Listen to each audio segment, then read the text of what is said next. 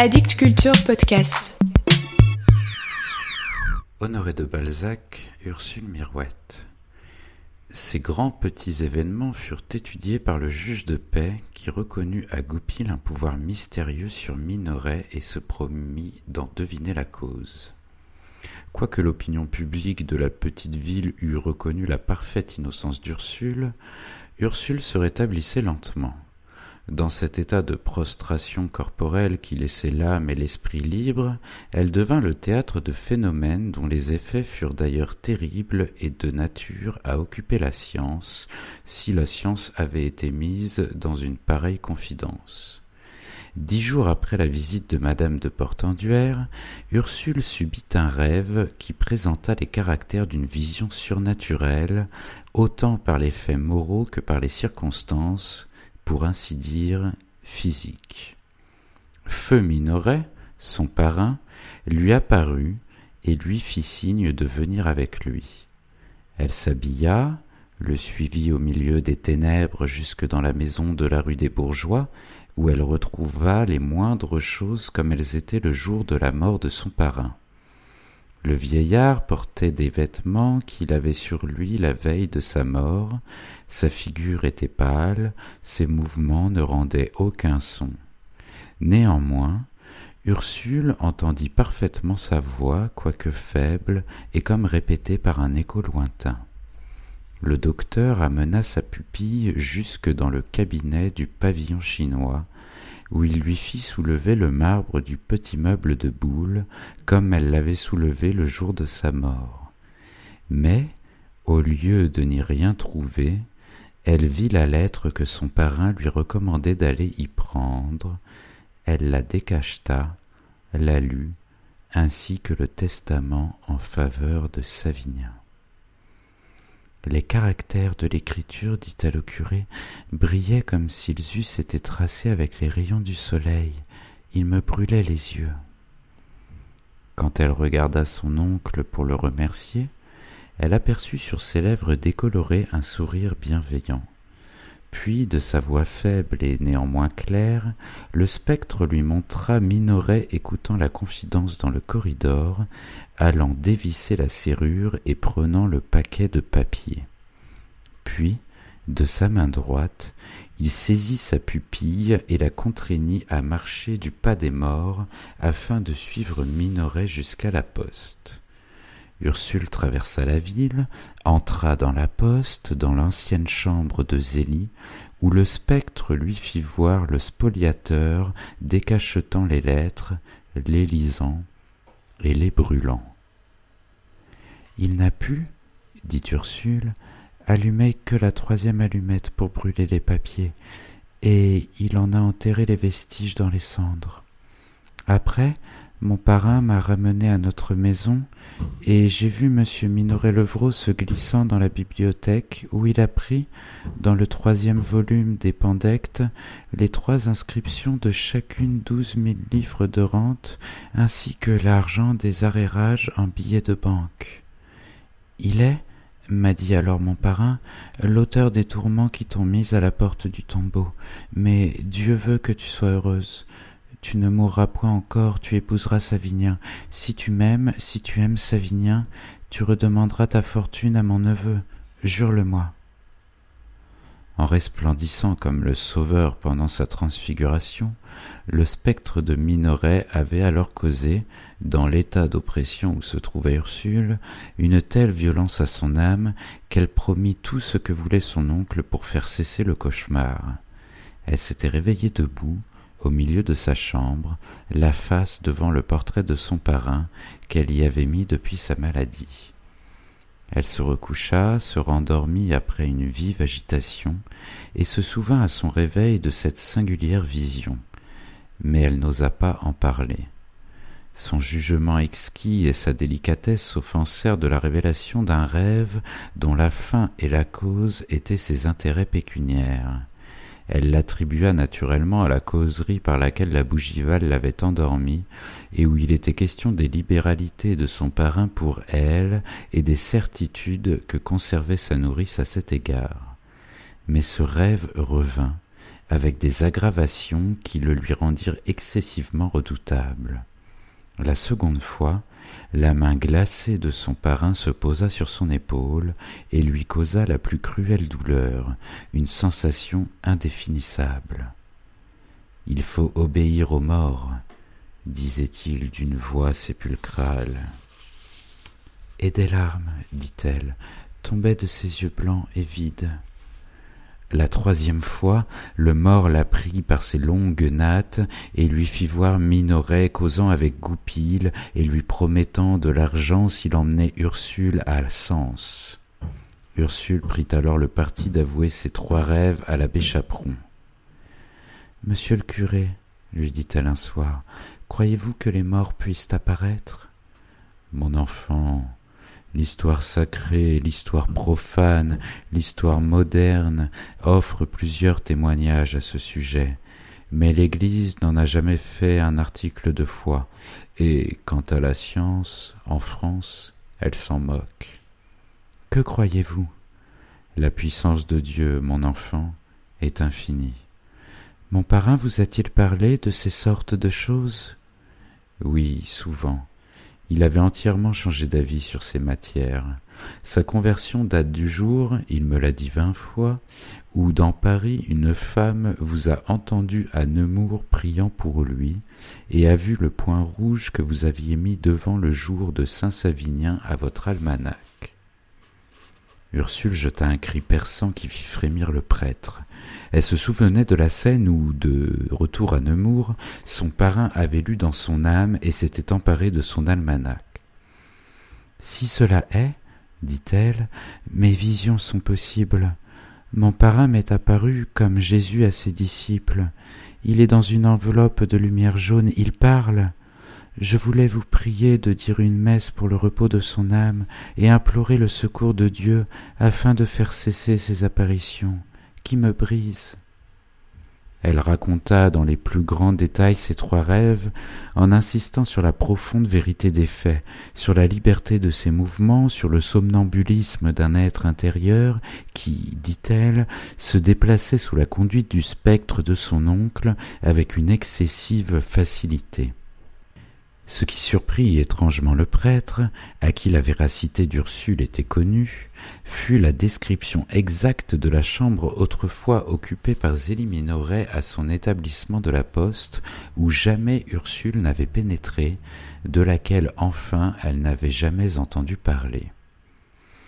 Par quels moyens ces étranges apparitions peuvent-elles donc avoir lieu? dit Ursule. Que pensait mon parrain? Votre parrain, mon enfant, procédait par hypothèse. Il avait reconnu la possibilité de l'existence d'un monde spirituel, d'un monde des idées. Si les idées sont une création propre à l'homme, si elles subsistent en vivant d'une vie qui leur soit propre, elles doivent avoir des formes insaisissables à nos sens extérieurs, mais perceptibles à nos sens intérieurs quand ils sont dans certaines conditions. Ainsi les idées de votre parrain peuvent vous envelopper, et peut-être les avez-vous revêtues de son apparence. Puis, si Minoret a commis ces actions, elles se résolvent en idées, car toute action est le résultat de plusieurs idées. Or, si les idées se meuvent dans le monde spirituel, votre esprit a pu les apercevoir en y pénétrant. Ces phénomènes ne sont pas plus étranges que ceux de la mémoire, et ceux de la mémoire sont aussi surprenants et inexplicables que ceux du parfum des plantes, qui sont peut-être les idées de la plante. Mon Dieu, combien vous agrandissez le monde, mais entendre parler un mort, le voir marchant, agissant, est-ce donc possible? En Suède, Swedenborg, répondit l'abbé Chaperon, a prouvé jusqu'à l'évidence qu'il communiquait avec les morts. Mais d'ailleurs, venez dans la bibliothèque et vous lirez dans la vie du fameux duc de Montmorency, décapité à Toulouse, et qui certes n'était pas homme à forger des sornettes, une aventure presque semblable à la vôtre, et qui, cent ans auparavant, était arrivée à Cardan. Ursule et le curé montèrent au premier étage, et le bonhomme lui chercha une petite édition Indouze imprimée à Paris en 1666 de l'histoire de Henri de Montmorency, écrite par un ecclésiastique contemporain et qui avait connu le prince. Lisez, dit le curé en lui donnant le volume aux pages 175 et 176. Votre parrain a souvent relu ce passage, et tenez, il s'y trouve encore de son tabac. Et il n'est plus, lui, dit Ursule en prenant le livre pour lire ce passage. Le siège de Privas fut remarquable par la perte de quelques personnes de commandement. Deux maréchaux de camp y moururent, à savoir le marquis d'Uxelles d'une blessure qu'il reçut aux approches, et le marquis de Porte d'une mousquetade à la tête. Le jour qu'il fut tué, il devait être fait maréchal de France. Environ le moment de la mort du marquis, le duc de Montmorency, qui dormait dans sa tente, fut éveillé par une voix semblable à celle du marquis, qui lui disait adieu. L'amour qu'il avait pour une personne qui lui était si proche fit qu'il attribua l'illusion de ce songe à la force de son imagination. Et le travail de la nuit qu'il avait passé, selon sa coutume, à la tranchée, fut cause qu'il se rendormit sans aucune crainte mais la même voix l'interrompit encore un coup, et le fantôme, qu'il n'avait vu qu'en dormant, le contraignit de s'éveiller de nouveau et d'ouïr distinctement les mêmes mots qu'il avait prononcés avant de disparaître. Le duc se ressouvint alors qu'un jour qu'ils entendaient discourir le philosophe Pitard sur la séparation de l'âme d'avec le corps, il s'était promis de se dire adieu l'un à l'autre si le premier qui viendrait à mourir en avait la permission. Sur quoi, ne pouvant s'empêcher de craindre la vérité de cet avertissement, il envoya promptement un de ses domestiques au quartier du marquis, qui était éloigné du sien. Mais avant que son homme fût de retour, on vint le quérir de la part du roi, qui lui fit dire, par des personnes propres à le consoler, l'infortune qu'il avait appréhendée. Je laisse à disputer au docteur sur la raison de cet événement que j'ai oui plusieurs fois récité au duc de Montmorency et dont j'ai cru que la merveille et la vérité étaient dignes d'être rapportées. Mais alors, dit Ursule, que dois-je faire? Mon enfant, reprit le curé, il s'agit de choses si graves et qui vous sont si profitables que vous devez garder un silence absolu. Maintenant que vous m'avez confié les secrets de cette apparition, peut-être n'aura-t-elle plus lieu. D'ailleurs, vous êtes assez forte pour aller à l'église. Eh bien, demain, vous y viendrez remercier Dieu et le prier de donner le repos à votre parrain. Soyez d'ailleurs certaine que vous avez mis votre secret en des mains prudentes. Si vous saviez en quelle terreur je m'endors, quel regard me lance mon parrain. La dernière fois, il s'accrochait à ma robe pour me voir plus longtemps. Je me suis réveillé le visage tout en pleurs. Soyez en paix, il ne reviendra plus, lui dit le curé. Sans perdre un instant, l'abbé Chaperon alla chez Minoret et le pria de lui accorder un moment d'audience dans le pavillon chinois en exigeant qu'il fût seul. Personne ne peut-il nous écouter? dit l'abbé Chaperon à Minoret. Personne, répondit Minoret. Monsieur, mon caractère doit vous être connu, dit le bonhomme en attachant sur la figure de Minoret un regard doux mais attentif. J'ai à vous parler de choses graves, extraordinaires, qui ne concernent que vous, et sur lesquelles vous pouvez compter que je garderai le plus profond secret, mais il m'est impossible de ne pas vous en instruire. Dans le temps que vivait votre oncle, il y avait là, dit le prêtre en montrant la place du meuble, un petit buffet de boules à dessus de marbre.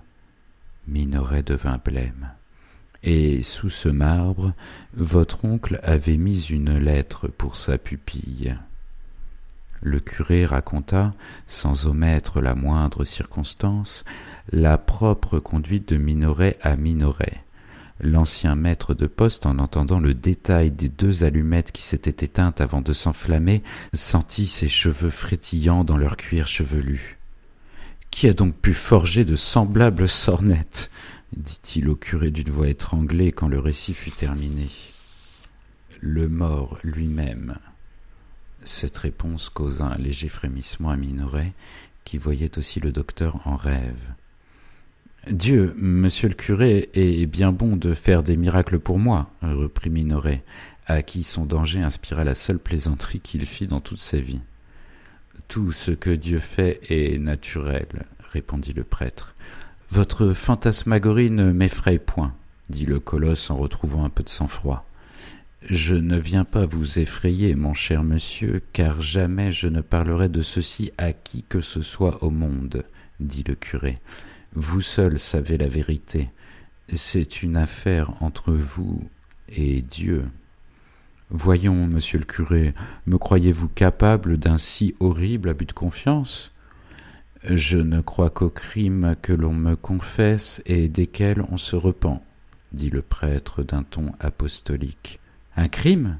s'écria Minoret. Un crime affreux dans ses conséquences. En quoi? En ce qu'il échappe à la justice humaine. Les crimes qui ne sont pas expiés ici-bas le seront dans l'autre vie. Dieu venge lui-même l'innocence. Vous croyez que Dieu s'occupe de ces misères? S'il ne voyait pas les mondes dans tous leurs détails et d'un seul regard, comme vous faites tenir tout un paysage dans votre œil, il ne serait pas Dieu. Monsieur le curé, vous me donnez votre parole que vous n'avez eu ces détails que de mon oncle Votre oncle est apparu trois fois à Ursule pour les lui répéter. Fatiguée de ses rêves, elle m'a confié ses révélations sous le secret, et les trouve si dénuées de raison qu'elle n'en parlera jamais. Aussi pouvez-vous être tranquille à ce sujet. Mais je suis tranquille de toute manière, euh, monsieur Chaperon. Je le souhaite, dit le vieux prêtre, quand même je taxerais d'absurdité ces avertissements donnés en rêve, je trouverais encore nécessaire de vous les communiquer à cause de la singularité des détails. Vous êtes un honnête homme et vous avez trop légalement gagné votre belle fortune pour vouloir y ajouter quelque chose par le vol. D'ailleurs, vous êtes un homme presque primitif, vous seriez trop tourmenté par les remords. Nous avons en nous un sentiment de juste, chez l'homme le plus civilisé comme chez le plus sauvage, qui ne nous permet pas de jouir en paix du bien mal acquis selon les lois de la société dans laquelle nous vivons. Car les sociétés bien constituées sont modelées sur l'ordre même imposé par Dieu au monde. Les sociétés sont en ceci d'origine divine. L'homme ne trouve pas d'idées, il n'invente pas de formes, il imite les rapports éternels qui l'enveloppent de toutes parts. Aussi, voyez ce qui arrive. Aucun criminel allant à l'échafaud et pouvant emporter le secret de ses crimes ne se laisse trancher la tête sans faire des aveux auxquels il est poussé par une mystérieuse puissance. Ainsi, mon cher monsieur Minoret, si vous êtes tranquille, je m'en vais heureux. Minoret devint si stupide qu'il ne reconduisit pas le curé. Quand il se crut seul, il entra dans une colère d'homme sanguin. Il lui échappait les plus étranges blasphèmes, et il donnait les noms les plus odieux à Ursule. Eh bien, que t'a-t-elle donc fait? Lui dit sa femme, venue sur la pointe du pied après avoir reconduit le curé. Pour la première et unique fois de sa vie, Minoret, enivré par la colère et poussé à bout par les questions réitérées de sa femme, l'abattit si bien qu'il fut obligé, quand elle tomba meurtrie, de la prendre dans ses bras et, tout honteux, de la coucher lui-même. Il fit une petite maladie, le médecin fut obligé de le saigner deux fois. Quand il fut sur pied, chacun, dans un temps donné, remarqua des changements chez lui. Minoret se promenait seul, et souvent il allait par les rues comme un homme inquiet. Il paraissait distrait en écoutant, lui qui n'avait jamais eu deux idées dans la tête. Enfin, un soir, il aborda dans la grande rue le juge de paix, qui, sans doute, venait chercher Ursule pour la conduire chez madame de Portenduère, où la partie de whist avait recommencé. Monsieur Bongrand, j'ai quelque chose d'assez important à dire à ma cousine, fit-il en prenant le juge par le bras, et je suis assez aise pour que vous y soyez. Vous pouvez lui servir de conseil. Ils trouvèrent Ursule en train d'étudier. Elle se leva d'un air imposant et froid en voyant Minoret. Mon enfant, monsieur Minoret veut vous voir parler d'affaires, dit le juge de paix. Par parenthèse, n'oubliez pas de me donner votre inscription de rente. Je vais à Paris, je toucherai votre semestre et celui de la Bougival. Ma cousine, dit Minoret, notre oncle vous avait accoutumé à plus d'aisance que vous n'en avez. On peut se trouver très heureux avec peu d'argent, dit-elle. Je croyais que l'argent faciliterait votre bonheur, reprit Minoret, et je venais vous en offrir, par respect pour la mémoire de mon oncle. Vous aviez une manière naturelle de la respecter, dit sévèrement Ursule. Vous pouviez laisser sa maison telle qu'elle était et me la vendre, car vous ne l'avez mise à si haut prix que dans l'espoir d'y trouver des trésors. Enfin, dit Minoret évidemment oppressé, si vous aviez douze mille livres de rente, vous seriez en position de vous marier plus avantageusement. Je ne les ai pas. Mais si je vous les donnais, à la condition d'acheter une terre en Bretagne dans le pays de madame de Portenduère, qui consentirait alors à votre mariage avec son fils. Monsieur Minoret, dit Ursule, je n'ai point de droit à une somme si considérable, et je ne saurais l'accepter de vous. Nous sommes très peu parents et encore moins amis. J'ai trop subi déjà les malheurs de la calomnie pour vouloir donner lieu à la médisance. Qu'ai-je fait pour mériter cet argent? Sur quoi vous fonderiez-vous pour me faire un tel présent? Ces questions que j'ai le droit de vous adresser, chacun y répondrait à sa manière, on y verrait une réparation de quelque dommage, et je ne veux point en avoir reçu. Votre oncle ne m'a point élevé avec des sentiments ignobles on ne doit accepter que de ses amis. Je ne saurais avoir d'affection pour vous, et je serais nécessairement ingrate, je ne veux pas m'exposer à manquer de reconnaissance. Vous refusez? s'écria le colosse, à qui jamais l'idée ne serait venue en tête qu'on pût refuser une fortune. Je refuse, répéta Ursule. Mais à quel titre offririez-vous une pareille fortune à mademoiselle? Demanda l'ancienne avouée qui regarda fixement Minoret. Vous avez une idée? Avez-vous une idée? Eh bien, l'idée de la renvoyer de Nemours afin que mon fils me laisse tranquille. Il est amoureux d'elle et veut l'épouser.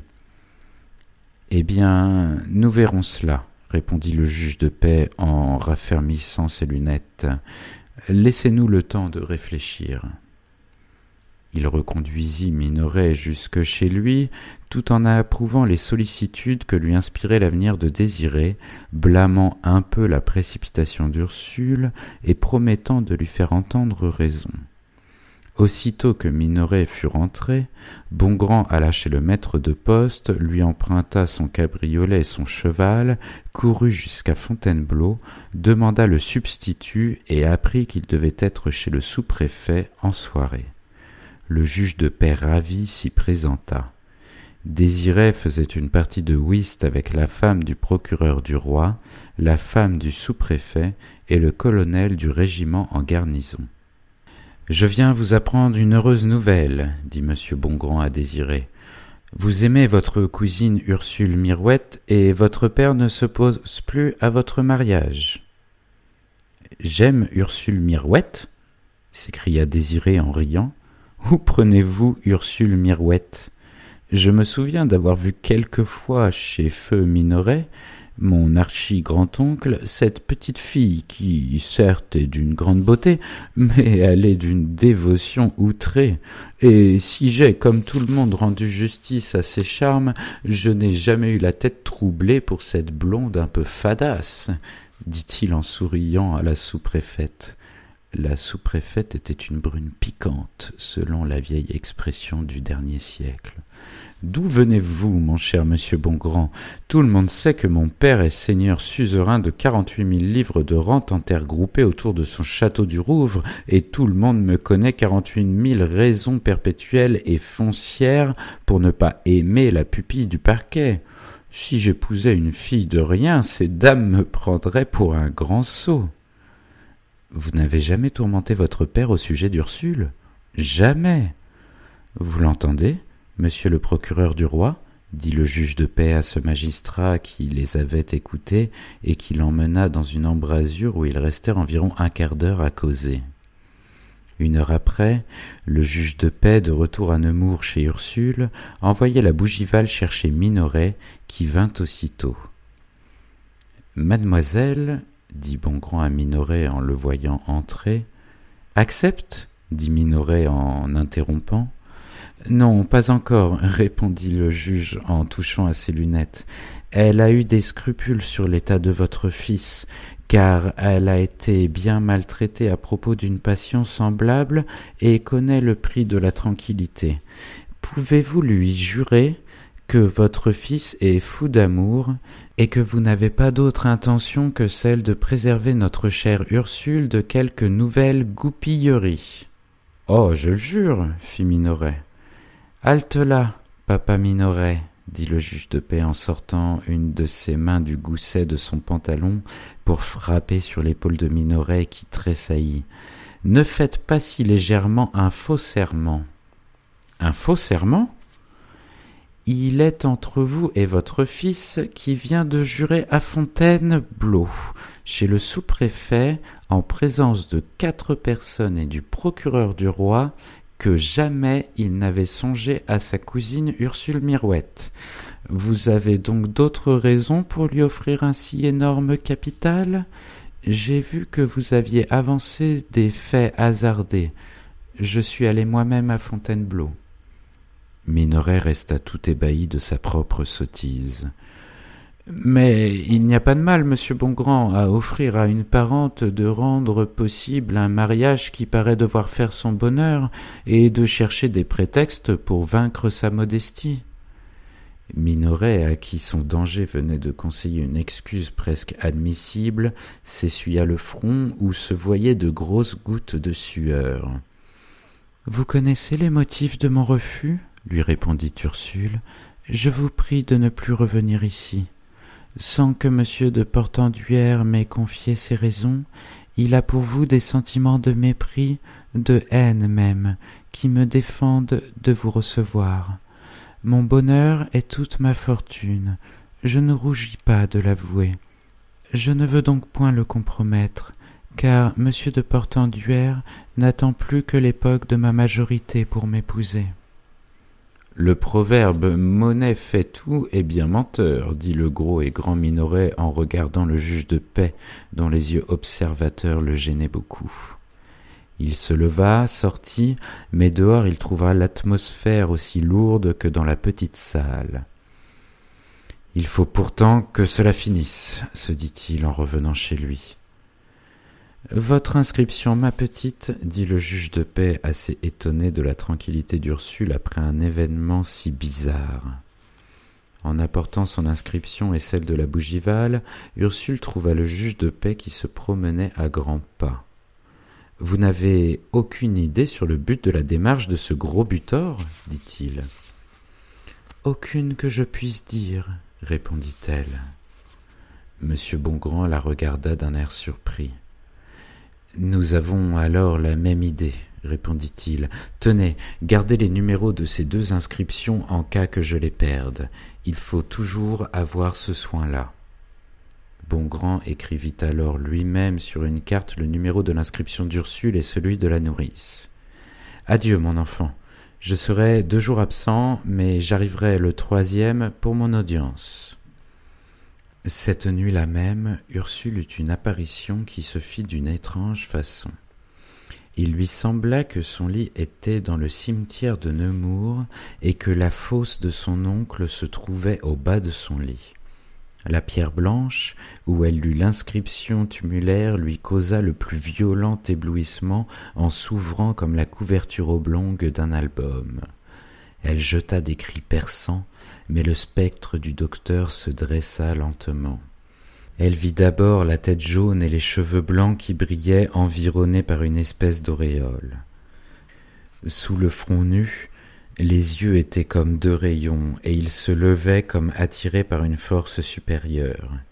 Ursule tremblait horriblement dans son enveloppe corporelle, sa chair était comme un vêtement brûlant, et il y avait, dit-elle plus tard, comme une autre elle-même qui s'agitait au-dedans.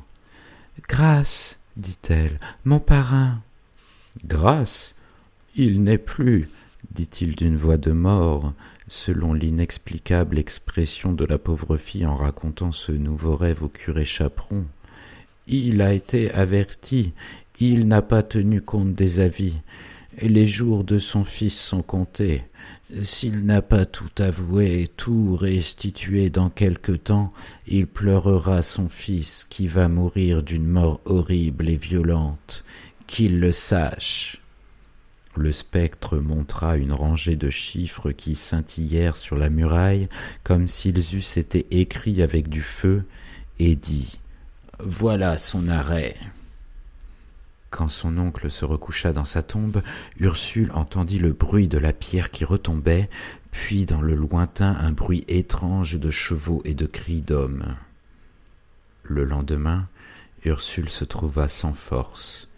Elle ne put se lever tant ce rêve l'avait accablée. Elle pria sa nourrice d'aller aussitôt chez l'abbé Chaperon et de le ramener. Le bonhomme vint après avoir dit sa messe, mais il ne fut point surpris du récit d'Ursule. Il tenait la spoliation pour vraie et ne cherchait plus à s'expliquer la vie anormale de sa chère petite rêveuse. Il quitta promptement Ursule et courut chez Minoret.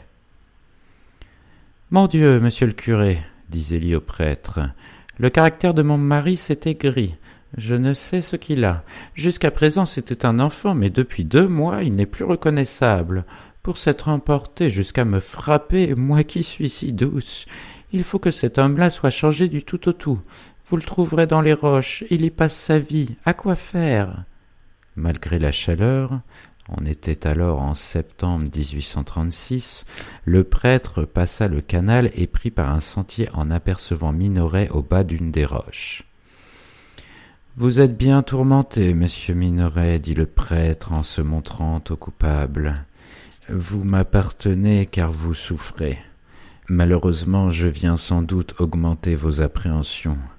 Ursule a eu cette nuit un rêve terrible. Votre oncle a soulevé la pierre de sa tombe pour prophétiser des malheurs dans votre famille. Je ne viens certes pas vous faire peur, mais vous devez savoir si ce qu'il a dit. En vérité, monsieur le curé, je ne puis être tranquille nulle part, pas même sur ces roches. Je ne veux rien savoir de ce qui se passe dans l'autre monde. Je me retire, monsieur. Je n'ai pas fait ce chemin par la chaleur pour mon plaisir dit le prêtre en s'essuyant le front. Eh bien, qu'a-t-il dit le bonhomme? demanda Minoret. Vous êtes menacé de perdre votre fils.